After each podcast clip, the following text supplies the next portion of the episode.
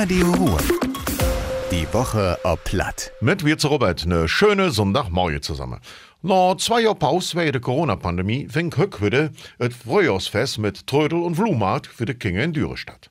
Bürgermeister Frank-Peter Ulrich freut sich riesig, wieder an der Tradition Wasshalen zu können. Neben dem Trödelmarkt mit auch der Einzelhandel mit. Höchst die Geschäfte geöffnet. In der City gibt es außer dem Bütchen, wo man essen und trinken kann. Birke, Hasel und Erlepolle sind im Moment wieder ein Problem für Menschen, die durch Jäger überempfindlich sind.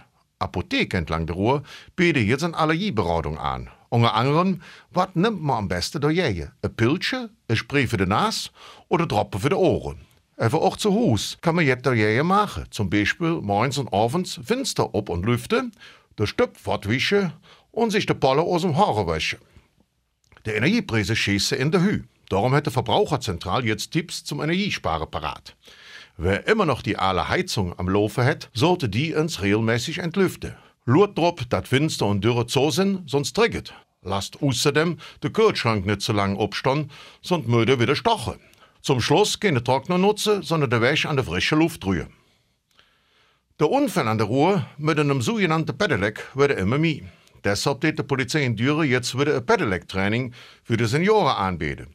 Sie frischen uns die Verkehrsschilder ob und über im Slalom, damit die Menschen sicherer auf ihr Drahtesel mit Motor werden. Das Ganze dauert eineinhalb Stunden. Und das Wort halt wieder ich allen noch einen schönen Sonntag. Madet Jod, Ihre Robert. Radio Ruhr. Die Woche ob Platt. Mit Robert Wirz.